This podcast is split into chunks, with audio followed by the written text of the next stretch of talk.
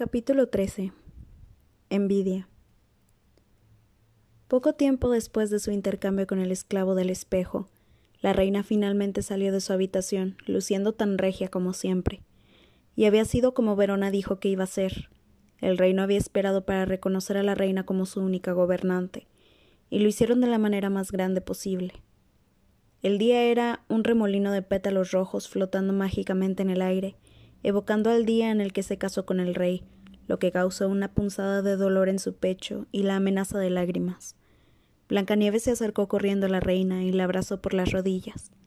Verona se paró al lado de ellas y sonrió. Oh, mamá, te he extrañado tanto. chilló la niña. El tío Marcus y la tía Viv saludaron desde los lados mientras la reina tomaba a Blancanieves entre sus brazos y la multitud pitoreaba. El día estaba lleno de festivales, banquetes y alegría, y mientras la noche caía y la reina regresaba a su habitación, se encontró a sí misma llena de nueva confianza. Se acercó al espejo en cámara, en cámara lenta, y dijo a su reflejo Yo soy la más hermosa de todas. Se sintió renovada, no solo por la aceptación del reino hacia ella, sino por algo completamente diferente. Todos esos años atrás, después de la muerte de su padre, ella pensó que había exorcizado su fantasma de su mente. Pero no había sido así. No hasta que vio su cara diciéndole lo bonita que era, la más hermosa del reino, de hecho, fue que sintió un gran peso liberado. Ella tenía poder sobre él ahora, de la manera en que él lo había tenido sobre ella todos esos años atrás. E iba a hacer uso de él. Invocó al, esclavo del espejo, justo como las hermanas le habían enseñado cuando apareció en remolinos de flamas y plumas de humo morado, recitó el encantamiento y luego continuó.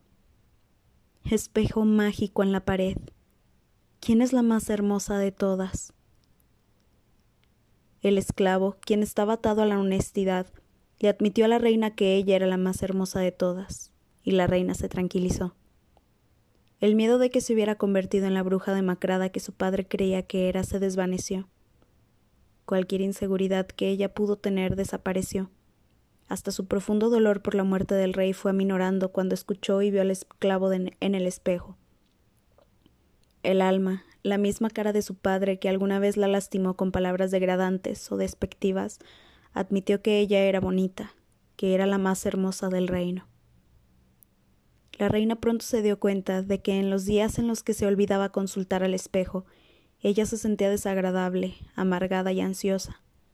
Se enojaba fácilmente con sus asistentes, hasta los más cercanos, Verona y Blancanieves.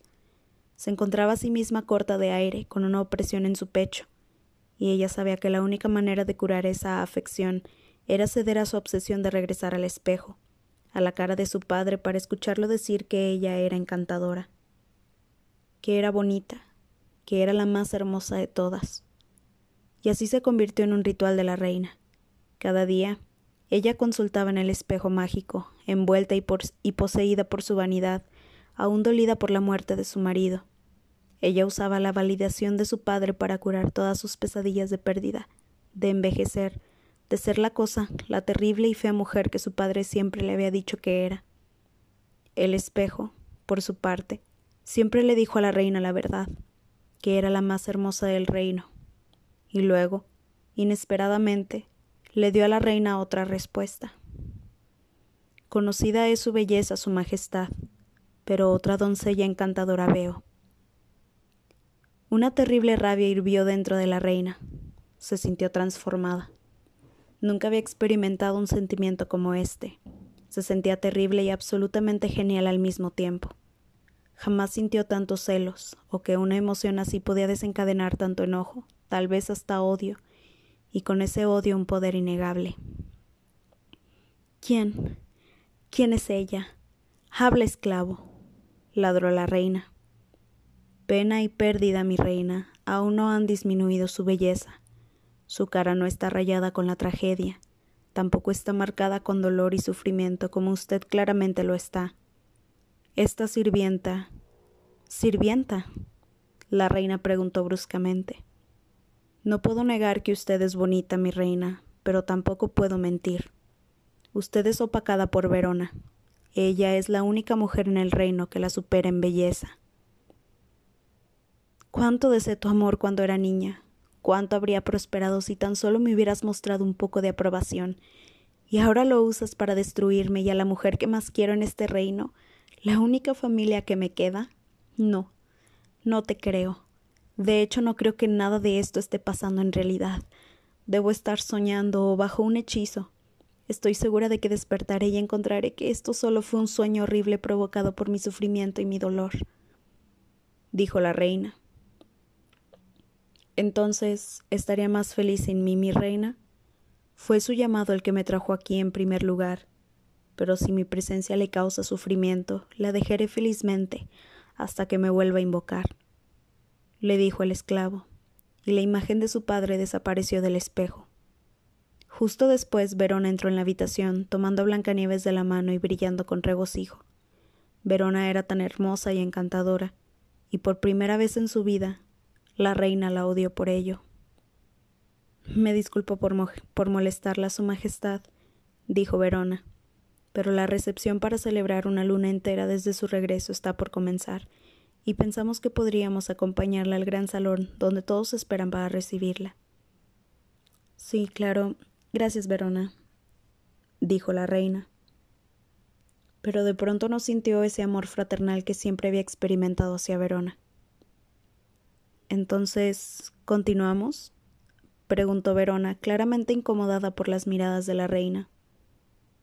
No hasta que haya besado a mi encantadora hija Blancanieves. Blancanieves, ¿cómo te encuentras en este día, mi preciosa criaturita? Feliz de verte, mamá, te extrañé cuando estabas enferma y estoy muy feliz de que hayas estado bien por tanto tiempo. También te extrañé, mi pajarita. Lamento no haberte visto tanto como debía mientras estaba indispuesta. Estoy feliz de verte ahora, mamá. Te ves muy linda hoy, al igual que Verona. ¿No lo crees, mamá? Sí, se ve bastante encantadora. La reina respondió inexpresivamente. Muy bien, entonces prosigamos y disfrutemos de este día como era lo planeado. Y las tres bellezas se encaminaron hacia el gran salón. Podría haber sido la imaginación de la reina, o realmente había muchas miradas puestas en Verona mientras caminaban. La reina intentó borrar todos los pensamientos de lo que el esclavo había dicho sobre Verona, pero le resultaba imposible distraerse a sí misma de sus palabras y con el paso de la tarde y los días siguientes, el esclavo en el espejo siempre respondía de la misma manera. Verona era la más hermosa de todas.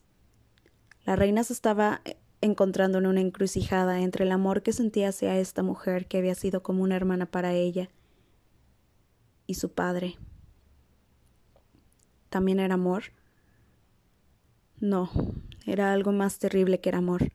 Su aprobación, era una obsesión y una adicción.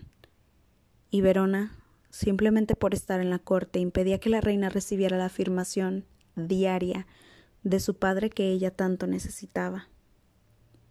¿Y por qué quería esa aprobación de su padre? ¿Qué diría de su naturaleza que él la encontrara bonita otra vez simplemente por, por actuar a causa de los celos? ¿Qué diría de ella?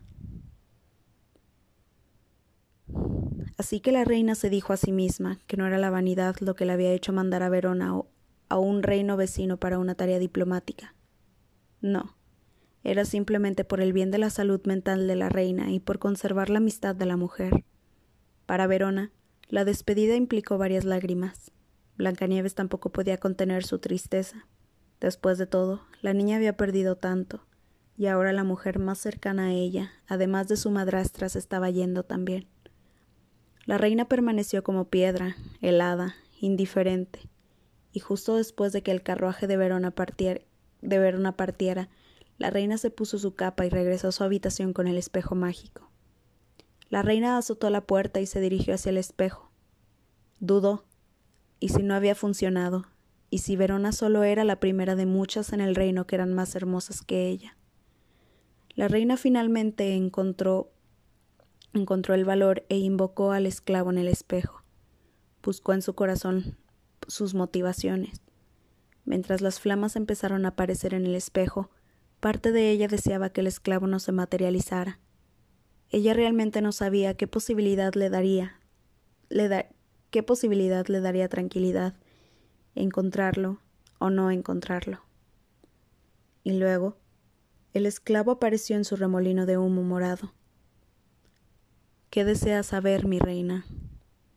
Espejo mágico en la pared. ¿Quién es la más hermosa de todas? dijo la reina. Usted, mi reina, es la más hermosa de estas tierras ahora que Verona puso pie en arenas distantes. La reina toda la atención la reina sintió toda la tensión ser liberada de su cuerpo. Cada uno de sus músculos se relajó.